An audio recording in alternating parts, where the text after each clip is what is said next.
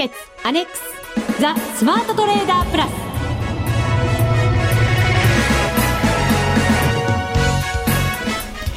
こんにちは内田まさです。この時間はザ・スマートトレーダープラスをお送りしていきます。まずは福福コンビにご登場いただきましょう。国際テクニカルアナリスト福永博之さん。こんにちはよろしくお願いします。そしてマネックス証券の福島正さんです。はいこんにちはよろしくお願いします。よろしくお願いいたしますじゃあまずはまずは乾杯しましょうそうですよね。乾杯しないといけませんよね。ああのはい、はい、残り物には服がある。はい飲み物を3人今持ちました。はい持ちました。じゃあ乾杯しましょう。はい。福永さん。お誕生日。おめでとうございます。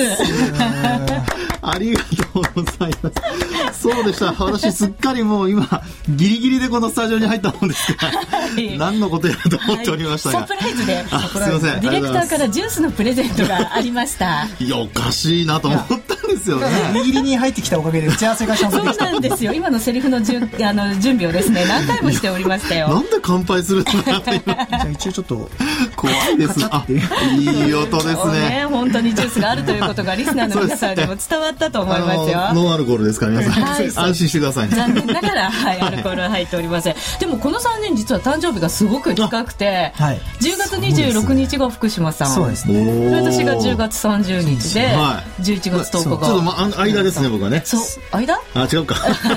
最後ですね。末っ子ですね。はい、全員サソリ座サソリ座はい。すごいですね。珍しいですね。リスナーの皆さん刺されないように気をつけて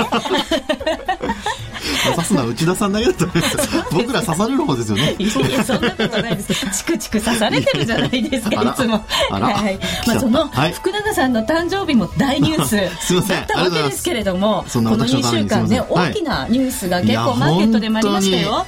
おっしゃる通りですね。はい。ね、先週お休みでしたから、はい、介入の話もこの番組の中ではしてないんですよね。そうでしたね。はい。それからこう、はい、ギリシャからイタリアへ危機がこう視点が移ってきたわけですよ。はい。まあちなみに本当にあのね、えー、10月の31日でしたかね、あの介入で、はい、まあ79円台まで一旦入って。で、まあ、今お話しったユーロも111円でしたかね、一旦上がったんですけどもそこからこうまた昨日のイタリア国債の急落で,、はい、でこれあのきっかけって言われているのがあのー、まあ、証券の決済機関というのがヨーロッパにあるんですけども、まあ、そこがそのイタリア国債のですね保証金率を上げると、はい。まあ、よくあの株でもですね保証金、まあ、個別銘柄の保証金を上げるっていうことになると、まあ、どうしても一旦こう売りが出るっていうような形になるんですが、えー、まあ、同じようにそのイタリア国債の取引をするのに、えー、保証金がちょっと、えー、今今よりももっと必要ですよとそれがやっぱりちょっと売りに拍車をかけたみたいなそんな感じになっちゃったんですよね。ギリシャの時も同じような動きがありましたよね。そうですね。で今ちょっと実は私たまたまなんですが、ええ、あの1年前の新聞を読んでますと、はい、ちょうどアイルランドポルトガル、まあ、そういったところの国債がですねあのちょうどやっぱりこう今回と同じように利回りがこう7%を超えてきたというようなところだったんですよね、はい、ですから今回ちょっとイタリアの規模っていうのがあの確かそのギリシャの大体5倍ぐらいのあの債券発行しているというような形になってますんで、まあ、それ考えるとギリシャが5つみたいなね。そうですよね、えー、ギリシャちっちゃいから大丈夫だろうってみんななんかねそんなこと言ってましたけど、はい、それがどんどん増えていくわけですよね。そうなんですよね、えー、欧州って3番目の経経済大国ですよね。そうです。ね。はい。まあ、ですのでねそこが、まあ、仮にデフォルトなんてことになるとあの本当とんでもないことになっちゃうんですがまあ、あの一応財務をね、えー、なんとか立て直すということでベルスベルルスコーニさんが辞任するとか、はい、まあ、そういう話も、えー、伝わって一応プラスにね昨日はなったんですけどね。えーそうですよね、ユーロが今104円94銭から98銭これ対円ですけれども、はい、またじわじわっとこう下を探るような動きになってますので、はい、今日はその為替の動きも重点的にお話伺いたいと思います、はい、また株の方も嫌な下げ方になってますからコーナーを分けて株の方も、はい、はい、じっくりお話を伺いたいと思いますのでよろしくお願いいたします。それでは番組進めていきましょう。この番組を盛り上げていただくのはリスナーの皆様です。プラスになるトレーダーになるために必要なテクニック心構えなどを今日も身につけましょう。最後まで番組にお付き合いください。この番組はマネックス証券の提供でお送りします。スマートトレーダー計画。よーいドン。さてこのコーナーではスマートなトレーダーになるためのノウハウ実践テクニックについて教えていただきます。それではダブル福様よろしくお願いいたします、はい、はい、よろしくお願いします。はい。まずはですねドル円が現在、えー、77円台の後半で推移ということになっています。64銭から66銭です。介入がありましてからの動き、はい、まあ少しは保ってる。ですけど、それでもやっぱり下へ下へっていう動き止まりませんね。ね。そうですね。えー、あのー、まあ、ひょっとするとですね、あの、まあ、日銀、まあ、政府日銀で行うこの、まあ、介入ですけど、やっぱり資金的な問題っていうのをどっかで見透かされていたりだとか、ええ、あるいは、あの、過去にもお話しましたけど、あの、まあ、スイスがですね、スイスフラン防衛のために、えー、ユーロとペッグすると、固定するっていうかな話もありましたよね。まあ、その時に、あの、まあ、通貨のシェアというのも話をさせていただいたかと思うんですが、はいあの、確か、その円に関してはですね、まあ、シェアで言うと、大体、まあ、20%近くの確かシェアがあったかと思うんですよね。はい、そう考えると、まあ、やはり円をですね、えー、売るという流れ、まあ、ドルを買うっていうところで見ると、まあ、どれだけの金額が必要なのかなというですね、うん、まあ、そんなのもちょっと、えー、まあ、ひょっとすると、こう、投機筋というか、売ろうと考えている人は見ているのかもしれませんし、はい、あとは圧倒的にやっぱりシェアの高いドルがですね、まあ、どこまでやっぱりこう、売り物が残っているのか、うん、まあ、それに対抗するとなると本当にお金必要になりますからね。そうですね。その枠を広げたとはいえ、はい、限界はあるわけですよね。そうですね。まあ、ただ、あの、今回の介入に関しては、一応テクニカル的に言うとですね、あの、一目金庫表の冷やしなんかをご覧いただきますと、あの、すごく、こう、大きな雲、厚い雲があったんですけど、一旦そこに、こう、飛び出るぐらいのところまで、雲の上に出るところぐらいまでは、あの、介入で押し上げたんですね。はい。まあ、ところがですね、そこからの、あの、まあ、要は、その、えー、維持ということで言いますと、なかなかちょっと維持できていないという形ですね。うんうんうんで、一旦また今雲の中に入ってきちゃっているという状況ですので、はい、まあ、それ考えますとですね、ちょっと、あの、やはり、えー、もう一回、えー、押し上げないと、もあの、まあ、77円とかですね、それから76、まあ、6円、5円というふうに、こう、またじわじわちょっと落ちてきてしまう可能性があると。ですので、ここはちょっとですね、本当にあの、押し上げるつもりでいるのであれば、踏ん張りどころだと思いますけどね。77円50銭ぐらいからは、またコーストブロスなんか結構入っていて、はい、そこまで行ってしまうと、あと早く下に下がる可能性があるっていうふうにも市場では言われてますよね。そうですよね。で、前回4月、8月の時の、あの、介入もそうでしたけども、えー、あの、上髭を作って落ちてしまうとですね、あの、まあ、結局買ってる人たちというんでしょうかね。まあ、そういう人たちのあのしこりにもなってしまって、売り物がどんどん出てきてしまうと。戻ると、売り物が出るってことで、これ、またまたその買う金額ですね。ドルを買う金額の、あの、まあ、必要な金額がこう増えてしまうということになりかねませんので、はい、まあ、そういうことを考えますと、やはりちょっと、あの、まあ、そこまで落ちてしまってから持ち上げるよりは、やはり今の段階で何かしらの策を取らないと、というふうに、やっぱりこう、思えてしまうわけですよね。あの2週間前の、はい、この番組の中で福永さんが、介入をやるんだったら、はい、このタイミングでやらなきゃいけなかったよねってその日におっしゃっていて、はい、で、FOMC を前に底上げしておくことがすごく重要だっておっしゃってましたよね。そうですね。えー、まあそういう話をしたんですけど、ま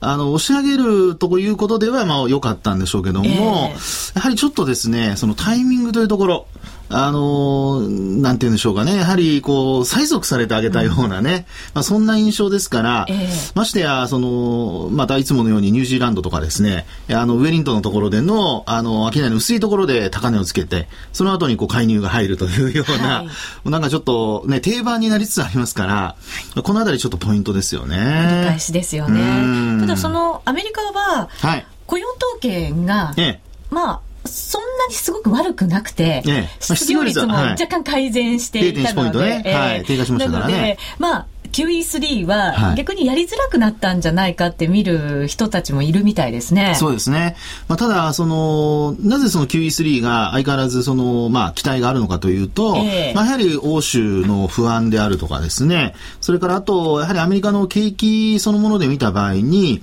あの、景気指標はやっぱり今まだらなんですよね。うん、全部が良くなってるっていう状況ではなくて、まあ、以前のように全部が悪くなってるという状況ではないんですけども、まあ、やはりまだら状況になっているというところろから、あの、まあ、大事を取るとですね、まあ、やっぱりちょっとね、あの、栄養ドリンクは打たなきゃダメだとか、飲まなきゃダメだとか、はい、そういうのが残ってしまうということになりますよね。うん、先ほどあの、1年前の新聞の話で、ヨーロッパの話が出てきましたけど、ええ、決して多分アメリカも1年前の新聞を見たら、はい、何も状況は変わってないんじゃないのって思いますよね。うん、そうですね。あの、まあ、新聞ちょっとこう読み返して見てるんですけど、えー、あの、今の内田さんの話のようにですね、やはり、あの、1年前とほぼ何も変わってなくて、えー、逆に、えー、なんでしょうね、あの、まあ、結局元に戻ってきちゃったっていうような、そんな状況なんですよね。うん、途中こう、ブーメランのように一回どっか行ったんですけど、まあ、それが、その、行きっぱなしじゃなくて、また元のところに戻ってきちゃったと。はい、これが、やっぱり今回のですね、あの、ユーロ、それから、まあ、ユーロだけでなくて、アメリカもまたちょっと不安が残ってるっていうところにつながってるんですよね。さて、その、ヨーロッパ、はい、ユーロの方ですが、1年前に比べてこちらは悪くなっている というふうに言っていいですよね。ですね。えー、ですから、その、まあ、ユーロの水準を多分皆さんご覧になれば一番よくわかると思うんですが、まあ、あの、一時期ね、101円割れがありましたよね。ありました。100円台。はい。はい、100円台。はい。それからするとですね、まあ、やっぱりあの、今、その、広がっているとはいえですよ。あの、イタリアの方にちょっと目がこう向き始めてるとはいえ、はい、まだその水準から比べると、まあ、4円から5円ぐらい上なわけですよね。4円ですね。はい。はい、となると、あの、まあ、えー、マーケットが、その為替のマーケットで見たときに、一体どこまで織り込んでくるのかと。もし本当にイタリアも、あの、まあ、デフォルト懸念がもっともっと高まるとなれば、もう一回ね、101円割れのところまで行く可能性ありますので、はいそこをどう考えるかっていうのは、やっぱ為替と連動して見ていく必要ありますよね。今、こう、強弱感を考えると、ユーロが一番弱くて、はい、次にドルで、はい、で、円という、その3つのね、はい、通貨だけを考えると、円が一番強いということになりますよね。もうだって見てみるとですね、首相は全部交代してるんですよ。ギリシャといい。で、オバマさんも来年大統領選挙ですけど、実際に再選されるかどうかってね、福島さんね、今いろいろ言われてますもんね。そう考えると、日本の野田さんってまだ、どうなんでしょう。早く交代した分、ね、あの、まだ、あの、一応土壌とか言いながらですね、持ってるところを見ると、やっぱり消去法ってちょっと言葉悪いですけども、えー、やっぱ円しかないのかなという。うね、その3通貨比べればですよ。そうですね。ねに限ってですけどね、3通貨に限ってまあでも他ないですからね。うそうなんですよね。ただ方向感としてはやっぱり円が買われてっていう流れが、チャートで見ていただいても続くんですか？そうですね。やっぱりあのトレンドっていう形で見ると、えー、あのドルも先ほどお話しましたように一旦ですね、100そのあごめんなさい78円9円というところまで戻したおかげで、そのままトレンド変わるかなっていうところまで一応維持はしてたんですよね。えー、ずっと横ばってきた中での、はい、まあ何回かね下ね試されたりもしましたけれども、それでもこう。はい上にという、はい。そうですよね。えー、まあ、要は下に落とさないようにしてたんですけども、まあ、それがちょっと崩れてきたと。はい。で、一方でユーロは一旦その111円までいったものの、えー、まあ、逆に言うと、その101円割れまでいった後、111円までいったものの、またちょっとこちらも戻ってきているという状況ですよね。はい。ですから、まあ、あの、通貨の方向で見れば、やっぱり対円で考えると、ユーロもドルもですね、やはりその元に戻ろうという、元に戻るっていうのは円高方向に向かおうとしているということになってますので、まあ、そうなると両方の通貨がやはり売られて、で、円が、あの、消去法的に買われるっていう流れ、これやっぱり、あの、さっきもお話したように、シェアで考えると、もう圧倒的に量の多いユーロとドルの売り方の方が強いってことになりますよね。ねユーロまたちょっとじわじわ下ですね。104円、75銭から79銭、ね、ですからこれ流れ変えるためには、やはり、えー、あの、そういった不安を、まあ、あの、消すことは多分今の状況は無理なので、えー、やっぱり押し返す。要するに、えー、少しでも和らげるっていうことでしょうかね。まあ、そういうやっぱり政策的なあの発表が必要になってくると。ですから、本当に、あの、まあ、速攻特効薬っていうんでしょうかね、はい、まあ、そういうのを考えると、もうベルルスベルルスコーニさんはすぐに辞めて、で次の大統領、あのごめんなさい、首相が決まる、でなおかつギリシャンも次の大統領、首相、あ大統領とか首相ですね、うん、パマンドリオさんはすぐ辞めて、でまだ今誰にするかで決めてる状況ですから、はい、まあ、それがすぐに決まって、で議会でもう財政、えー、法案、改革法案なんかをもうすぐに通していくと。まあ、そういう、やっぱりこうね、えー、各国が自力でなんとか頑張ってるんですよっていう素振りを見せないと、はい、やっぱり、あの、マーケットを崩そうっていうふうに考えてる人のですね、あの、売りっていうのはなかなか止まりませんし、逆に不安も止まらないですからね。そうですね。債務不安に政局不安がドーンとのしかかった感じで、ズブズブズブっとなんかこう 沈んでいくっていう感じです、ね、いや、もうその言葉あんま聞きたくないですね。ズブズブ。なんかなかなか抜けそうにない感じしますね、その音聞くと。泥沼な感じがしますよね。進めば進むほど、はい、そこがないみたいな感じですけどね。はい。でも福島さん、ここ2週間でやっぱり個人投資家の方の動きってどんな風だったんですか？そうそうですね、えー、あのやっぱり、まあ、今、やっぱり米ドルに関してはそのやっぱ介入があった日とかはやっぱりあの取引ボリューム多かったんですけども、えー、それ以外の日見るとあまりこう値幅ってなくて、結局あのユーロとか5ドルの取引ってやっぱり人気、まあ、ずっと人気が最近あって、えー、ボラティリティもやっぱりあるので、そ、ね、まあ、そっちに流れてるんですけども、えー、で先週 ECB 利下げして、はい、5ドルもうねあオーストラリアも利下げしたんですよね、はい、やっぱりそういったところではやっぱりそれなりにこうインパクトがあったので、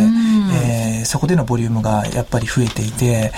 で5ドルもやっぱりやっぱりユーロに少し連動しながら動くと思うので、はい、ちょっと目先厳しそうな状況ですよね。そうですね。チャート的にはユーロ円と OG 円ってよく似てるんですよね。新興国も今日はインドネシア中銀が利下げしてきましたから、はい、やっぱりなんか世界的にそういう動きにはなってきてますよね。うん、そうですよね。あの、ブラジルなんかもね、えー、あの、もう一足早く利下げしたりしてますしね。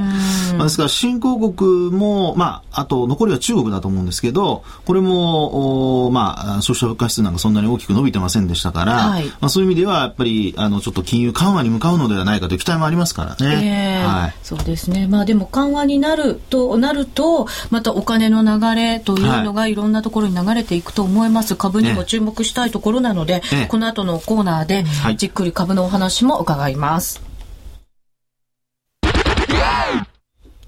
FX ならマネックス証券の FX プラス。現在 FX のサービスを提供している会社、世の中にたくさんありますよね。そんな中、マネックス証券の FX 講座が堅調に増えていると聞いています。なぜたくさんある会社の中でマネックス証券が FX トレーダーに選ばれるのか、私なりに検証してみました。まずは取引コストについて。取引コストといえば取引手数料とスプレッド。マネックス証券ではもちろん取引手数料は無料。米ドル円のスプレッドは原則2銭と低コスト。しかも、一銭通貨単位から取引できるため、初心者の方にも優しいです。気になる取引ツールはとても使いやすく、投資情報も満載で、携帯電話やスマートフォンからの取引機能も充実。もう言うことありませんね。さらに皆さんに朗報。今なら新規講座開設25,200円相当プレゼントキャンペーン実施中。FX を始めるならマネックス証券がおすすめです。講座開設のお申し込みは、パソコンや携帯電話から、マネックス証券で検索。今すぐお申し込みを。FX は予託した証拠金額より多額の取引を行うことができるレバレッジ取引であり、取引対象である通貨の価格や金利の変動により、予託した証拠金額を上回る損失が生じる恐れがあります。お取引の前には必ず、契約締結前交付書面の内容を十分お読みになり、リスク、手数料などをご確認ください。マネックス証券株式会社、金融商品取引業者、関東財務局長、金賞第165号。ザ・スマートトレーダープラス。今週のハイライト。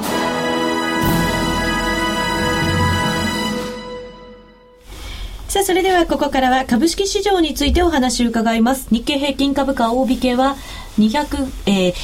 254円64銭安8500円80銭ということで、なんとか8500円をキープしてでしたけど。はい、ですね。はい。まあ先物はでも一応日中取引ですと500円割れてるんですよね。はい、確か490円かなんかで終わってるかと思うんですけど、うんうん、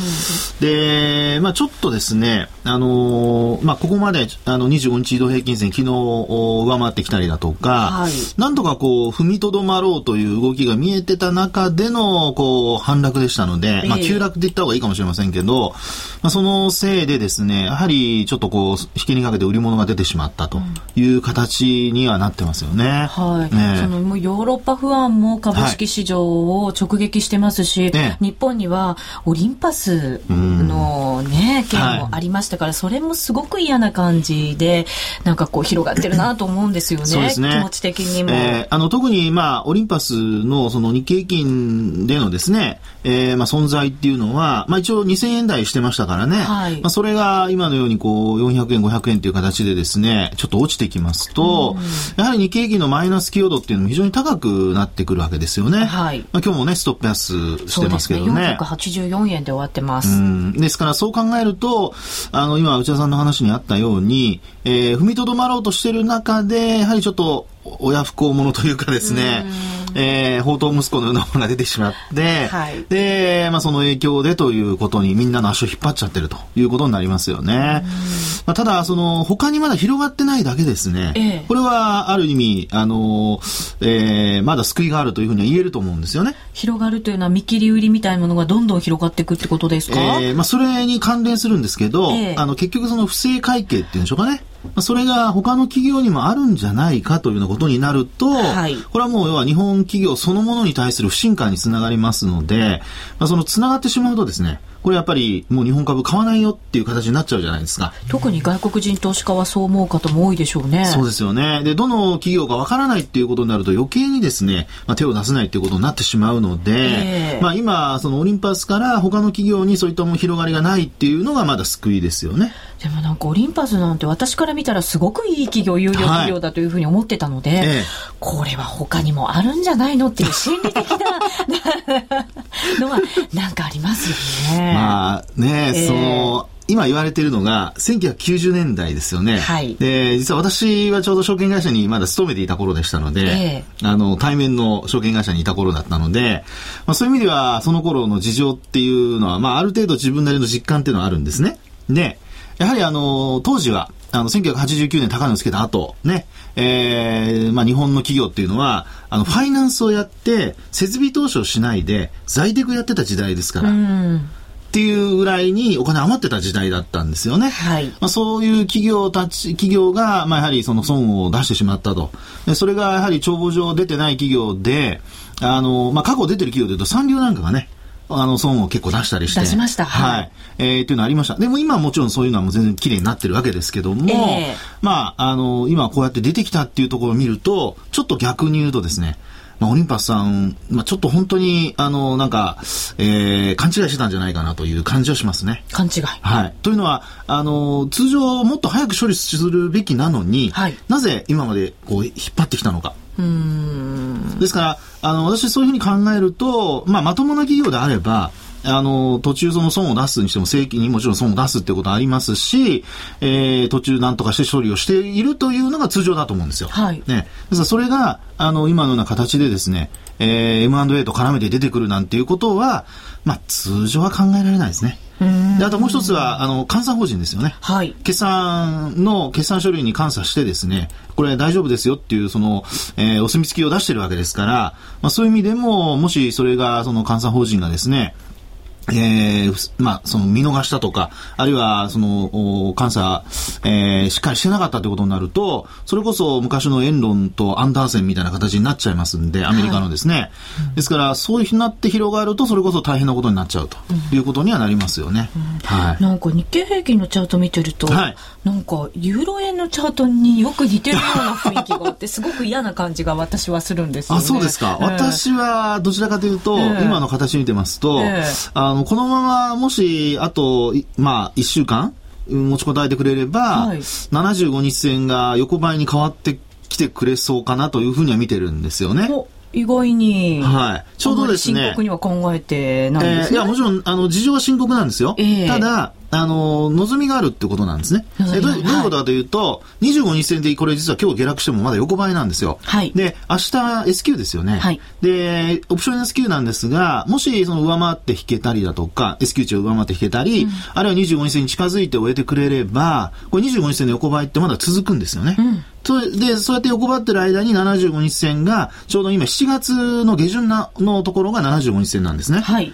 お尻75日線の。で、これが、まあ、また横ばいに変わあの、まあ、どんどん減っていくわけですけども、捨てられていくわけですが、まあ、そこで高い値と低い値が入れ替わって、で、下落が止まって横ばいになってくれれば、これ逆に言うと、その、まあ、いわゆる日柄とかってよく言いますけど、サイクル的にはですね、あの、もしちょっとこう何かいいきっかけがあると、一気にその25日線、75日線、5日線っていうのは全部抜けちゃうっていう可能性も実は残ってるんですよね。ですから、これからやはり投資家の方として注意してほしいのは、まあ、やはりあのトピックスがですね、10月5日の安値を切らないこと、はい、それからあと日経平均も9月26日の安値、これあの、違うんですね。終値ベースで見ると安値をつけた日が。うん、はい。ですので、日経平均では9月26日の安値、えー、終値ベースの安値をつけた日を割らないこと。まあそういうのをこうチェックしながらですね、えー、マーケットを見ていただいて、で、えー、こう、まあ、とにかく割り込まなければ、そういうその上に上がるまだ望みは残っているというふうに考えていいんじゃないかなと思いますね。うん、そうですね。はい。あの嫌なニュースがあまりこうマーケットに影響